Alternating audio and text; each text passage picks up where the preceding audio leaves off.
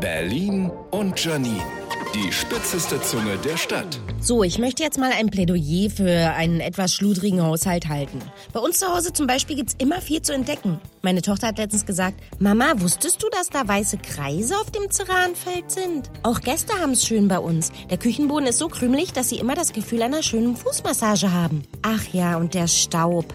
Ich meine, die Industrie entwickelt alle möglichen Haushaltsgeräte. Kühlschränke mit Facebook-Account, Toaster, die Nasenhaare entfernen, aber einen runden Staubsaugerroboter, der auch in Ecken kommt oder hoch auf Regale fliegt, ist zu viel verlangt oder was? Mein Verhältnis zum Staub entspricht daher dem der Corona-Leugner zum Coronavirus. Wenn ich ihn nicht sehe, ist er auch nicht da. Oder kennen Sie diese Schmierschicht auf Lampen oder auf dem Kühlschrank in der Küche? Wer soll die jemals abbekommen? Selbst Meister Propper würde einen Weinkrampf bekommen, würde ich ihm in meiner Küche einen Lappen in die Hand drücken.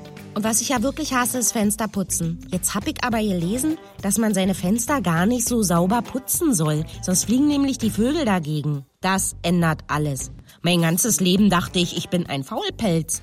Dabei bin ich Artenschützerin. Berlin und Janine. Auch als Podcast auf rbb888.de.